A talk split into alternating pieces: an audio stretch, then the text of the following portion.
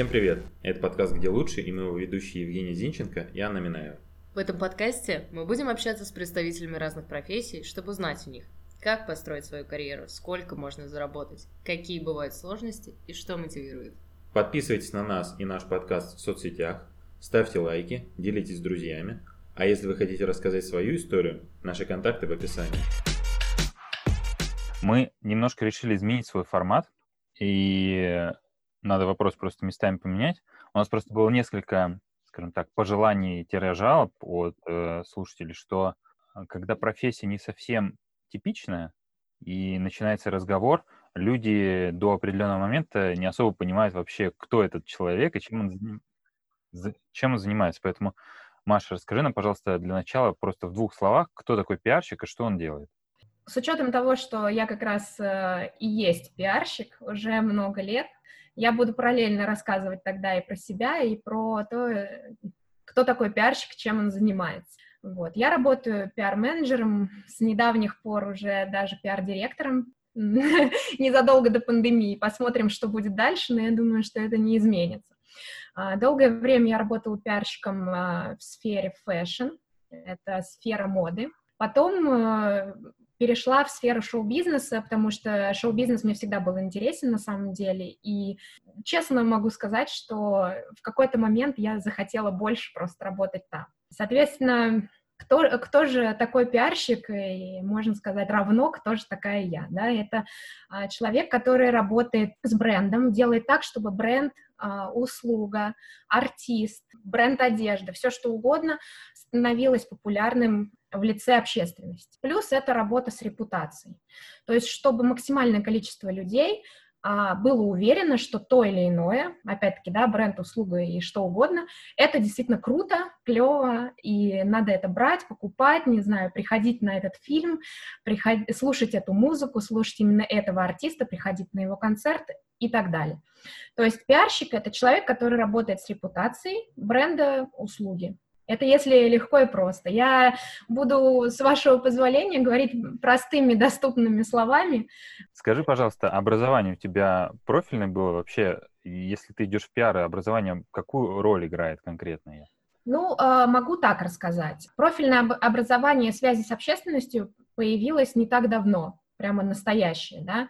А до этого, скажем так, 10 лет назад, когда я начинала, большинство а, пиарщиков — это представители гуманитарного образования. То есть это журналисты в первую очередь, это маркетологи, экономисты, те, кто вот там, да, это юристы, кем я являюсь, но это скорее реже, это реже. И, э, собственно, все, все, скажем так, и, и, и достаточно много людей, кого просто занесло в профессию, скажем это так, да, те или иные люди умеют правильно выстраивать связи с общественностью, да, то есть умеют там договариваться, умеют находить эм, общий язык с людьми, ну и постепенно навыки э, нарабатываются, и все это приходит уже к какому-то профессиональному кругу, да, но я могу точно сказать, что долгое время не было прямо профильного образования пиар, а в России были курсы, были курсы повышения квалификации, а, были э, дополни... как дополнительное образование, вот, и с недавних пор, слава богу, это стало как одним из э, разветвлений, да, то есть пиар, он всегда входил в тот корпус, кто учился на рекламу. У меня подруга, например, она а, закончила Плехановский, она училась на факультете рекламы, и, соответственно, на факультете рекламы изучали пиар. Возможно, из-за этого очень часто путают рекламу и пиар, хотя это две такие вещи абсолютно разные, в том числе друг друга, ну и в, в то же время друг друга дополняющие. Это нельзя никак э, равнять, да, это две, две стороны одной медали скажем так. И то, и другое, конечно же, направлено на, то, на популяризацию бренда, услуги и чего угодно, но рычаги разные у, у рекламы и у пиара, да. Раз уж мы про это заговорили тогда, если прям вкратце отличие пиарщика, рекламщика и маркетолога? Ну, смотри, те, задам вам такой вопрос. Э, как, как, как называется отдел в любой компании, в которой, в которой работают пиарщики? Наверное, маркетинг. Вот, правильно. Соответственно, берем отсюда и пляшем. А, маркетинг — это основа, это, скажем так, то общее, что э, включает в себя и рекламу, и пиар. То есть маркетинг — это то, что помогает э, бренду, услуги быть на рынке, да, присутствовать там и успешно развиваться. Вот, соответственно, а, у маркетинга есть разные рычаги, которые этому способствуют. Их, их достаточно много. Пиар, я уже говорила, пиар — это работа с репутацией. То есть это такое дополнение, да, а, у нас есть товар, ему нужно быть на рынке, вот он поступил на рынок. Окей, что, что мы будем делать? У нас огромная конкуренция, допустим, это зубная щетка. У нас огромная конкуренция, что мы будем делать? Мы зовем рекламщика, даем ему денег, он запускает рекламу везде, где только можно, да, высчитывает целевую аудиторию, все это как бы анализирует и говорит, ага, нашу зубную щетку должны покупать те, те, те и те люди. Эти те и те люди читают такие-то газеты, смотрят такие-то сайты, смотрят таких-то блогеров, и мы знаем то, что через них э, вот купят эту, допустим, щетку, да, и рекламщик берет и дает денег туда, и размещается прямая реклама. То есть прямая реклама, она о чем говорит? Вот щетка, она крутая, стоит столько-то, купи. Вот. Дальше. Пиарщик а, берет, берет ту же самую щетку, берет ту же самую аудиторию и думает, ага, надо как-то сделать так, чтобы эта аудитория не думала, что мы завяз... навязываем ей эту зубную щетку, а то, что она хочет сама ее купить, потому что она действительно крутая, эту аудиторию нужно а, а, убедить в этом. И что мы делаем, например, а мы делаем, например, мероприятие для блогеров. Приходят блогеры, все, все мы, мы раздаем зубные щетки, э, вот, они начинают этими щетками там фоткаться, делать с ними селфи, про это пишут все СМИ, мировые и мир, не мировые, и потом человек заходит э, в новостную ленту с утра, а там просто сыпется куча новостей, что такой-то, такой-то блогер был на мероприятии, такой-то, такой-то щетки, и думаю, ага, где-то я уже видел рекламу, ну-ка пойду-ка посмотрю. И то, и другое, и те, и другие манипуляции, они включаются в маркетинг да, то есть и то, и другое помогает э, бренду присутствовать на рынке, быть конкурентоспособным и продвигаться на этом рынке. Это основные отличия, я надеюсь, что понятно. Еще раз хочу повториться, что маркетинг это включает в себя достаточно большое количество различных манипуляций, которые помогают бренду, услуги, артисту, кому угодно вообще присутствовать на рынке, быть конкурентоспособным там. И дальше уже э, разрабатывается маркетинговая стратегия та или иная, да, и тут уже как бы борьба мозгов. Кто лучше, тот и победил на этом рынке. Вот. Смотри, а возвращаясь к истокам, ты сказала, что ты юрист, да? Да. А как, как так вышло, что 10 лет назад ты начала заниматься пиаром? А, ну, скажем так, э, юрист, э, профессия такая тоже разговорная, да, то есть это тоже связь с общественностью, но в определенном поле. У меня история достаточно интересная, я, все, э, то есть я уже говорила, что я начинала работать в сфере fashion, когда я начала учиться, а, я очень горела модой, просто безумно, э, безумно горела, и мне хотелось, то есть я постоянно, я коллекционировала журналы, я коллекционировала, у меня была подборка журналов Vogue, Harper's Bazaar, я вырезала оттуда различные э, там вырезки, в общем, все вот это делала, коллажи делала, безумное количество, параллельно училась на юрист. И я помню, что э, моя подруга сказала мне, что ее подруга, достаточно известный дизайнер британский, ищет себе помощника в отдел пиар. Я думаю, ну почему я не, не смогу им быть? И отправила ей кучу коллажей, кучу различных там, огромное письмо написала, что только я смогу быть э, помощником отдела пиар, вот, и больше никто. И, собственно говоря, я это делала не из любви к пиару тогда, да, я вообще не знала, что такое пиар, а из любви к моде. И дальше, когда я уже начала работать помощником отдела пиар, а, я развивалась в этом, я поняла, о да, это мое. Так вот я в эту профессию пришла уже 10, да, 10 лет в этом году, очень много. Смотри, а если попытаться как-то, ну, не знаю, обобщить или систематизировать, обязанности, как вообще выглядит в целом твоя работа? Ну, вот что-то такое, чтобы было со стороны понятно, чем ты вот физически занимаешься. По большому счету, пиарщик занимается всем подряд. Может быть, в крупных компаниях это не так, но если ты работаешь на более мелкие да, компании, бренды и так далее, нужно быть готовым ко всему. Я расскажу про основные обязанности. Да. Основные обязанности — это написание пресс-релизов, составление пиар-стратегии на полгода, на месяц, в зависимости от задачи, на год. А если это крупная компания, то обычно пиар-стратегия, она а, подчиняется маркетинговой стратегии. То есть у нас есть э, стратегия маркетинговая, например, если мы открываем там 5 магазинов в году, да, пиарщик должен знать об этом, он должен быть к этому готов, он должен под эти даты уже иметь какие-то там а, мероприятия или, или что-то, да, то есть как минимум э, написать пресс-релизы, да, для размещения на сайте. То есть пиарщик также э, занимается генерированием инфоповодов. Инфоповоды — это информационные поводы, это то, э, ну, как бы это скажем так, помогает э, бренду или услуге или чему-то еще оставаться в информационном поле, да, то есть чтобы выходили новости, а, хотя бы там где-то, да, чтобы это все цитировалось, и чтобы про, бренд не забывали, чтобы он всегда там был э, на, на виду, на плаву и, и так далее. А, это базовая обязанность. Дополнительная обязанность. Пиарщик курирует SMM-щиков. Это обычно так бывает. Э, то есть соцсети у нас появились и сейчас активно развиваются. Можно сказать, что в каких-то сферах они сейчас даже первичны. Э, у тех же артистов сейчас достаточно большое количество музыкантов, которые не делают ничего, просто выкладывают свои песни в интернет, становятся популярными вот, выкладывают там, ведут правильно, грамотно соцсети, вот. Соответственно, пиарщик смотрит на контент, да, то есть это обычно вместе, SMM, SMM стратегия развивается вместе с пиарщиком, да, проверяются все тексты, смотрится, как это все подается, да, может быть э, куча достаточно, э, достаточно большая куча дополнительных э, там обязанностей, например, напечатать буклет, его придумать и напечатать, или еще что-то такое сделать. Вот. Но основные это, а, исходим из того, что пиар — это работа с репутацией, соответственно, все, что так или иначе связано с репутацией, да, а, это работа пиарщика. То есть если это личный пиар, да, то пиарщик занимается тем, чтобы личность выходила на мероприятие, чтобы она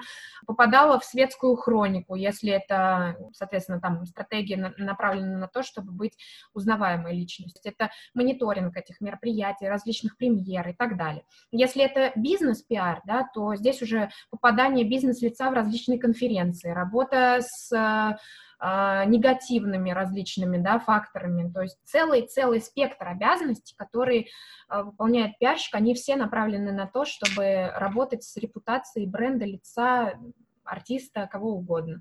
А на твой взгляд, что интереснее или что сложнее, пиар именно какой-то конкретной определенной личности, там артиста, или ну, пиар компании?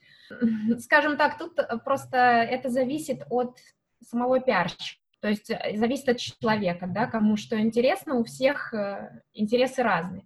Э, мне интересно работать с артистами и с брендами. Я бы не хотела работать с политическими, ну, вообще вот сфера деловых СМИ и, и деловых вот этих всех вещей мне не очень интересно. Мне больше интересна сфера там шоу-бизнеса, сфера fashion и lifestyle, а там обычно это либо работа с брендом, а, либо работа с личностью. У меня, знаешь, какой вопрос был? Я его очень давно себе записал, и мне реально очень интересно с твоей точки зрения, как это работает.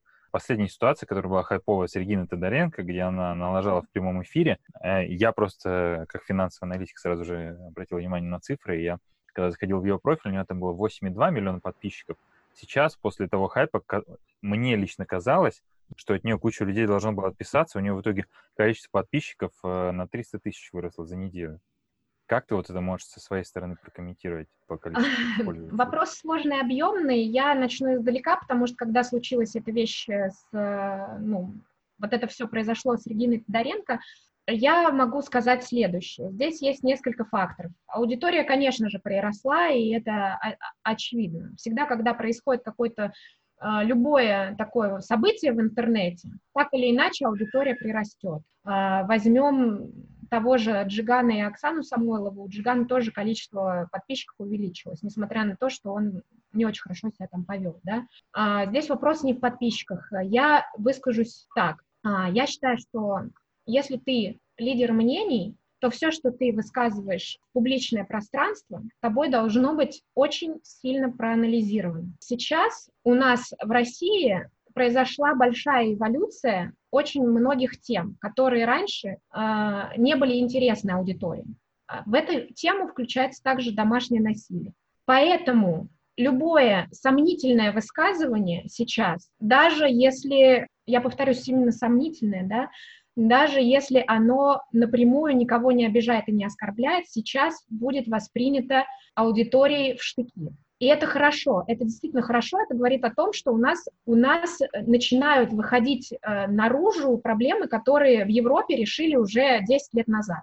Я ни в коем случае не обвиняю э, Регину Тодоренко, и я, не, я, не, я верю в то, что она просто не подумав сказала. Я ни в коем случае не обвиняю тех, кто там на нее сразу нахейтил и так далее. Но я могу сказать так, что когда ты в публичном пространстве хочешь высказаться на острую тему, и, и ты лидер мнения, у которого 8 миллионов подписчиков и больше, да, неважно, сколько их у тебя, да, даже если тысяча, ты должен 100 миллионов раз проанализировать то, что ты говоришь. Ну, как бы такое поведение Регины — это скорее халатность по отношению к себе, в первую очередь, как к бренду и к своей репутации, и по отношению к своим подписчикам. А, в интернете сейчас достаточно много обсуждается эта тема, и есть такие как бы подозрения, что, возможно, это было сделано специально, чтобы привлечь там дополнительную аудиторию э, и так далее и тому подобное. Я, я не думаю, что это было сделано специально, я думаю, это просто было сделано, сделано халатно и без э,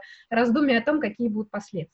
Начинает в России работать институт репутации, сейчас пиарщики, я думаю, будут все больше и больше в цене, особенно грамотные пиарщики, которые умеют работать чем угодно, да, то есть там с негативом, с какими-то а, сомнительными вообще высказываниями и так далее, да, а, но мне действительно очень радостно то, что, во-первых, наконец-то темы стали актуальны в России некоторые, да, то есть да, да, того же домашнего насилия.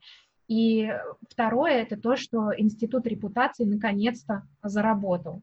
И, к сожалению, Регина а, стала первооткрывателем. Так сложилось. Это, к сожалению, для, для нее. Но, к счастью, для всех остальных. Потому что вот этот пример — это прекрасный пример для всех остальных, кто сомнительно высказывается.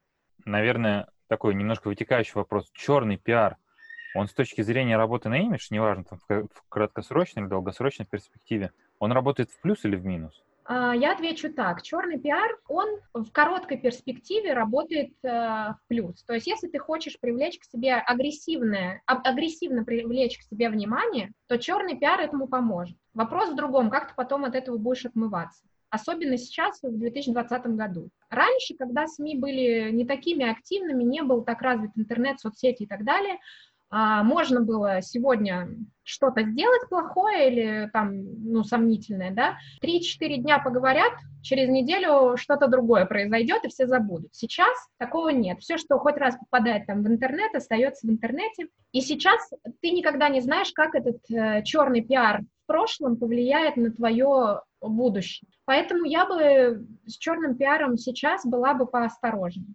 Хотя это до сих пор, э, ну, такие рычаги работают. А, в основном у тех, кто, ну, у тех брендов или там у личностей, которые хотели бы, опять-таки, там, да, агрессивно и быстро привлечь к себе внимание любыми способами, вот. Но мне кажется, что это не, не очень. На твоем опыте самый интересный кейс или странный который приходилось реализовывать? Был достаточно интересный кейс, когда я достаточно небольшое, ну, относительно небольшое время работала в продюсерской компании, и мы просто с нуля собрали большой конкурс среди кавер-групп. Это было мне интересно, потому что мы достаточно большой, достаточно маленькой, прошу прощения, достаточно маленькой командой э, сделали большой конкурс с хедлайнерами. Я тогда поняла, что такое делать фестиваль. Ну, понятно, что это не крупный фестиваль, но мы делали все. мы писали положение по конкурсу, мы писали этапы, все расписывали, мы, мы делали сайт, делали презентации, а, мы искали участников, приглашали участников, обзванивали, а, мы продумывали пиар-компанию, маркетинговую компанию, рекламную компанию. Тогда я только начала как раз работать с артистами, это было безумно интересно. Ты понимаешь, что такое саундчек, ты понимаешь, что нужно тому или иному артисту на площадке, хотя ты просто пиарщик. Перед саундчеком ты приходишь на площадку, у тебя не приезжает звук, то есть полностью звук концертной площадки у тебя не приезжает, а у тебя вечером концерт первый, и ты думаешь, что делать. И ты звонишь по всем компаниям, которые только существуют звуковые, и тебе привозят этот звук через два часа, и ты стоишь в поту, и просто тебя прям... Это, это мне кажется, это, лучше оргазм, потому что когда это все проходило, мы там были вообще просто в огне. Когда я работала над этим проектом, там произошло, по-моему, там произошло все, что только могло произойти и не могло. Потерялся артист, потом приехал, нашелся. Потерялся звук, нашелся. Нужно организовать команду. Я тогда впервые поработала с рациями и поняла, что это великое изобретение, когда у тебя огромная площадка, и ты да. не бегаешь по кругу, а ты просто говоришь по рации. Боже мой, оказывается, это можно. Вот, и я очень благодарна этому опыту. А, было разным, ну, много, много трудностей, но я благодарна этому опыту. Тогда я поняла, что такое мультизадачность. Считаю, что если вы хотите вообще чему-либо научиться в какой-либо сфере, нужно себя насильно в такие обстоятельства загонять чтобы на тебя сразу просто все упало, ты в нем разгребся, и как котенок, да, кинули тебя, выплыл, выплыл, не выплыл, ну, как бы извини, значит, не твое. Давай три плюса и три минуса. Ну, три плюса назвать проще, поэтому минусов можно чуть, чуть меньше, чем три. Начну с плохого, закончу хорошим, нас так учили. Ну, хотя вообще на самом деле, когда ты делаешь пиар-отчет, то нужно сначала все самое лучшее в нем показать, а потом в конец засунуть все самое плохое. А когда ты ведешь переговоры, лучше начать с плохого, а потом закончить хорошим, что все не так и плохо. Минусы. Минусы — это ненормированный рабочий день. Я уверена, я, если честно, я просто привыкла работать в э, графике 24 на 7, но когда я начала сталкиваться с нормальными людьми, которые работают в офисе, в графике и так далее, я поняла, что все-таки это ненормально. Когда ты в час ночи отвечаешь там на сообщения, что-то пересылаешь, какие-то... Э, то есть для меня это не минус. Но я говорю на широкую аудиторию, это э, минус для людей, которые э, не знают, что значит работать 24 на 7. То есть если вы идете в пиар, нужно знать, э, это 24 на 7, поначалу даже 25 на, на 7, 26 на 7. Второй минус, но опять-таки для меня это не минус, мне это нравится, я в этом живу, если бы мне это не нравилось, я бы давно уже ушла бы в какую-то другую сферу, это мультизадачность. То есть э, у тебя вроде бы очерчен круг твоих обязанностей, но ты должен делать кучу всего другого. К этому тоже нужно быть готовым. Ты должен и, не знаю, там, вещи отвезти, привезти, ты должен э, и с артистом куда-то съездить, если это артист, да, а может быть ему там что-то заказать или что-то ему отправить или еще что-то. Если это бренд, ты действительно должен быть готов даже напечатать, найти типографию, напечатать э, каталог или все что угодно. К этому нужно быть готовыми, и, повторюсь, для меня это вообще только за радость. Я очень люблю, когда что-то новое я изучаю и какие-то новые задачи делаю, но тоже, опять-таки, я знаю много людей, которые предпочитают работать только в круге своих обязанностей. Я не знаю, хорошо это или плохо, честно, я не знаю. Но я даже иногда восхищаюсь людьми, которые говорят, нет, я не буду это делать, потому что это не входит в мои обязанности. Я так даже не привыкла, не привыкла работать, и, и у меня там есть много коллег, которые тоже таких же, да, э, ситуациях, когда ты и чтец, и жнец, и над идеей грец. Вот. Третий минус — это, опять-таки, с моей стороны не минус, а то, что тебе нужно очень много общаться с людьми, потому что пиар — это в первую очередь связи с общественностью. То есть ты общаешься не только с теми, кто тебе нравится, но и с теми, с кем тебе нужно так или иначе наладить отношения, да, и это нужно уметь правильно разговаривать, опять-таки, да, то есть каждому находить подход, чтобы ни в коем случае никого не обидеть, потому что никогда не знаешь, э, с кем ты сегодня поссоришься и как тебе это через пять лет аукнется. То есть это очень тонкая игра, тонкая психологическая игра, но опять-таки для меня это, вот мне это очень интересно, и, пожалуй, я из-за этого в профессии уже так долго. Вот. А плюсы, плюсы, как говорила одна наша руководительница на одной работе, она говорила, ну что вы, что, что вы делаете? Вы только и делаете, что ходите на встречи и на мероприятия. Это действительно так, это большой плюс. Ты только и делаешь, что ходишь на встречи и на мероприятия. Если ты хочешь быть хорошим пиарщиком, тебе просто нужно ходить обязательно, да, особенно если это там, как я уже говорила, пиар личности, нужно обязательно посещать все мероприятия, премьеры фильмов, там, презентации и так далее. То есть нужно быть на слуху, про тебя должны знать, вот, э, должна, должен быть в тусовке. А как их находить, допустим, молодому специалисту? И как, может быть, сразу какой-то совет, рекомендация, как заставить себя познакомиться и как, возможно, начать разговор? Потому что у меня самой был случай, когда я была на открытии салона, следующий открывался мой, там было очень много представителей прессы, и, по идее, мне нужно было подружиться с ними еще до моего мероприятия, естественно. Но вот это, это сложный очень барьер, потому что как я подойду к человеку, который не ждет, что я к нему подойду, что, ну, протяну я свою визитку, и как бы вот как себя перебороть, может, какие-то советы про этот small talk на как раз таких мероприятиях, и как их находить? Э, я поняла вопрос, э, отличный вопрос на самом деле, потому что какой бы ты ни был э, экстраверт, все равно познакомиться с новым человеком это всегда тяжеловато.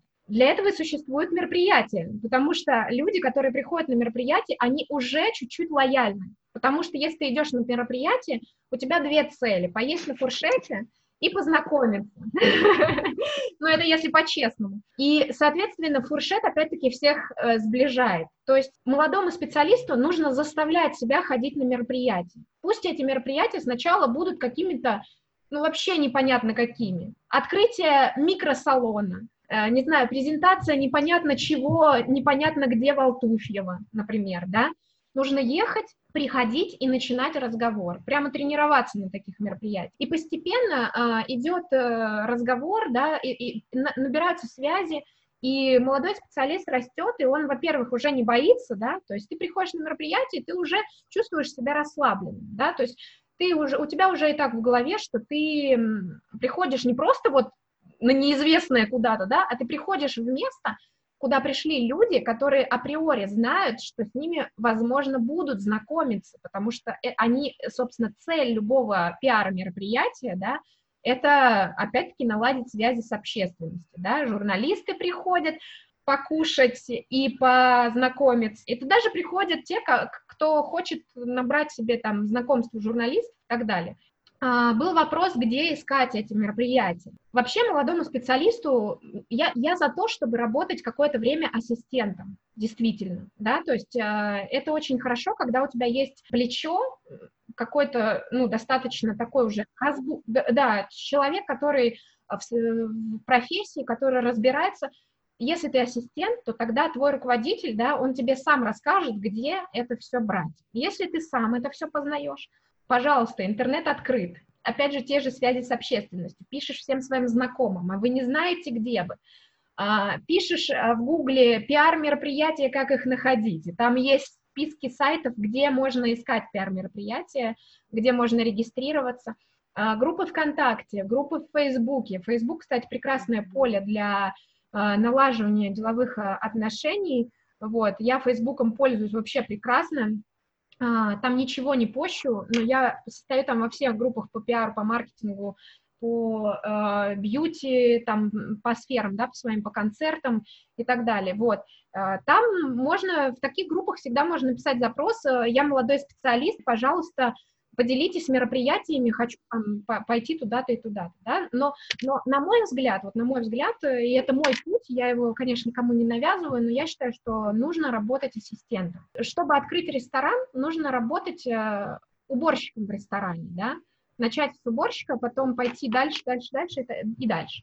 Вот. Чтобы там начать, э, чтобы быть крутым пиарщиком, нужно поработать какое-то время ассистентом и желательно в разных сферах, посмотреть, да, куда... Э, хорошо, если ты сразу знаешь, куда ты хочешь, а если ты не знаешь, то год-два можно смело потратить на то, чтобы работать э, ассистентом в разных сферах у у людей, да, и тем более пиар — это такая вещь, когда ты можешь работать э, удаленно или частично удаленно или что-то такое, да, ты можешь легко совмещать это с обучением. Деньги, деньги. Расскажи нам, пожалуйста, про деньги, сколько зарабатывают пиарщики. Ну так, что-то такое, на что можно было бы опереться. Я поняла. Скажем так, есть два понятия, пиарщик в штате и пиарщик-фрилансер. А, можно сейчас по рынку сказать так, что если ты фрилансер и берешь себе проекты, то а, комфортная сумма за проект на месяц, где ты, э, ну, как бы работаешь там определенной, да, по определенной схеме, о которой вы договорились с клиентом, это 25-30 тысяч. Если ты работаешь в штате пиарщиком, то сейчас это зарплаты, ну, я просто смотрю по рынку, это где-то от 50. То есть 50 тысяч рублей в месяц, а, это такой вот, ну, можно сказать, специалист, да, стоит сейчас так. Это ассистент или Я или думаю, что ассистент специалист? Э, даже поменьше, 1040, по идее, должен стоить. Ну, скажем так, я бы ассистенту больше 40 не заплатила бы сейчас, в 2020 году. Когда я начинала, ассистент получал 20 тысяч рублей и был счастлив, если он столько получал. Вот. Э, сейчас растут аппетиты почему-то, и у молодых специалистов растут аппетиты, хотя они ничего не умеют, и, к сожалению, да, я вот сама уже с этим сталкиваюсь, и там с моими коллегами обсуждаю, а, молодые специалисты вообще не хотят ничего учиться и считают, что им все все должны, и уже сразу, прямо сейчас, прямо здесь и сейчас я хочу зарабатывать 100 тысяч рублей, и это минимум, я тебе, знаешь, что скажу? На самом деле ничего не, измени, не изменилось. Я просто, ты сейчас сказала, я очень четко вспомнил разговор с моим соседом по общаге. Когда мы с ним а, были только на первом курсе, он учился на маркетолога, я на финансиста, соответственно. И, и мы с ним почему-то думали, что мы вот сейчас, когда, когда мы закончим на пятом курсе универ, а мы, мы еще так просто серьезно рассуждали и обсуждали, ну, нам зарплату, ну, 1100, наверное, точно должны платить. Вот прям вот эта же сумма фигурировала, это было, я не помню, сколько лет это назад. Это амбиции, это нормально, они всегда у всех есть. Тут вопрос, конечно же, ты хочешь, а это формация человека о том, что я, я, мне обязаны все. Тут ты хочешь к этому стремиться, да, ну, и оно мимолет, но потом тебя бьет, ты понимаешь, а эти, ты их можешь бить, но они будут говорить, нет, я достоин большего, это не понимаешь ты я могу еще добавить то, что есть определенные сферы, да, вот, например, та же сфера fashion, сфера шоу-бизнеса, куда люди приходят, и они вообще не понимают, куда они приходят. То есть, например, сфера fashion, если ты пиарщик в сфере fashion, ты не будешь сидеть э, на красивом диване за прозрачным столом и читать, перелистывать журнал Vogue. Почему-то, когда начинают приходить, э, да, вот пиарщики в эту сферу, они думают, что это именно так выглядит и только и делать, что ходить на встречи, на мероприятия. Когда пи- приходят пиарщики в сферу шоу-бизнеса, они думают то, что они будут э, вообще там сейчас со всеми звездами познакомиться сразу и будут шампанское пить, да, на концерт.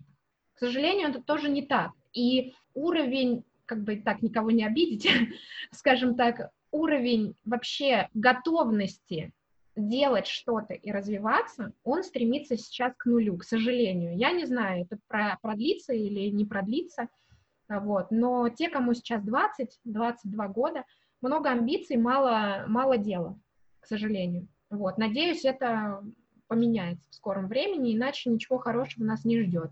Профессиональная деформация? Да. Спасибо. Спасибо, что напомнил. Профессиональная деформация. Профессиональная деформация – это то, в первую очередь то, что я не отлипаю от телефона. Я просто, он, ну, то есть у меня это уже как, ну, он, как говорит там мой дедушка, то, что у меня телефон пришит к руке он действительно пришит у меня к руке. Мне постоянно кажется, что мне кто-то сейчас напишет, а если кто-то пишет, я должна сразу же ответить. И это действительно, это, от этого нужно отвыкать. То есть, когда ты работаешь ассистентом, это одно. Когда ты уже прошел большой путь, и ты уже профессионал, и по большому счету можешь себе позволить не отвечать в воскресенье, надо себе, я прям насильно себя там заставляю этому. Пожалуй, это главное будет э, профессиональная деформация пиарщика. И у нас традиционный вопрос, посоветуй какое-то кино, сериал или книжку, которые нравятся, зацепили. Ой, это с удовольствием. Я сейчас это всем советую. В общем, у меня в какой-то момент наступил катарсис. Я перестала воспринимать фильмы и вообще, то есть мне, мне все не нравилось. Я включаю фильм, и мне плохо, от него тошнит и так далее. И тут вышел сериал, и повсюду тлеют пожары. и повсюду тлеют пожары. Я посмотрела его за два дня. А, там это от создателей «Маленькая и большая ложь». Я рекомендую посмотреть и тот, и тот сериал. Там играет Рис Уизерспун и другие неизвестные мне актеры. Фильм, сериал «И повсюду тлеют пожары» он просто меня захватил. То есть после этого, более того, он очистил мое сознание, и я теперь заново могу смотреть фильмы и сериалы, воспринимая информацию. Спасибо ему большое, спасибо создателям за то, что они сделали такую работу. Ладно, спасибо. Пожалуйста. Э, реально было интересно. Ну, мне тоже было очень интересно с вами побеседовать. Спасибо. Спасибо большое. Ну все, пока. Пока-пока. Да, пока. С вами был подкаст «Где лучше?». Подписывайтесь на нас и наш подкаст в соцсетях. Также мы будем благодарны вам за обратную связь. Поэтому в комментариях пишите, что вам понравилось, а что нет. И помните, что у каждого есть возможность рассказать о своей профессии в нашем подкасте. Все ссылки в описании. Пока-пока.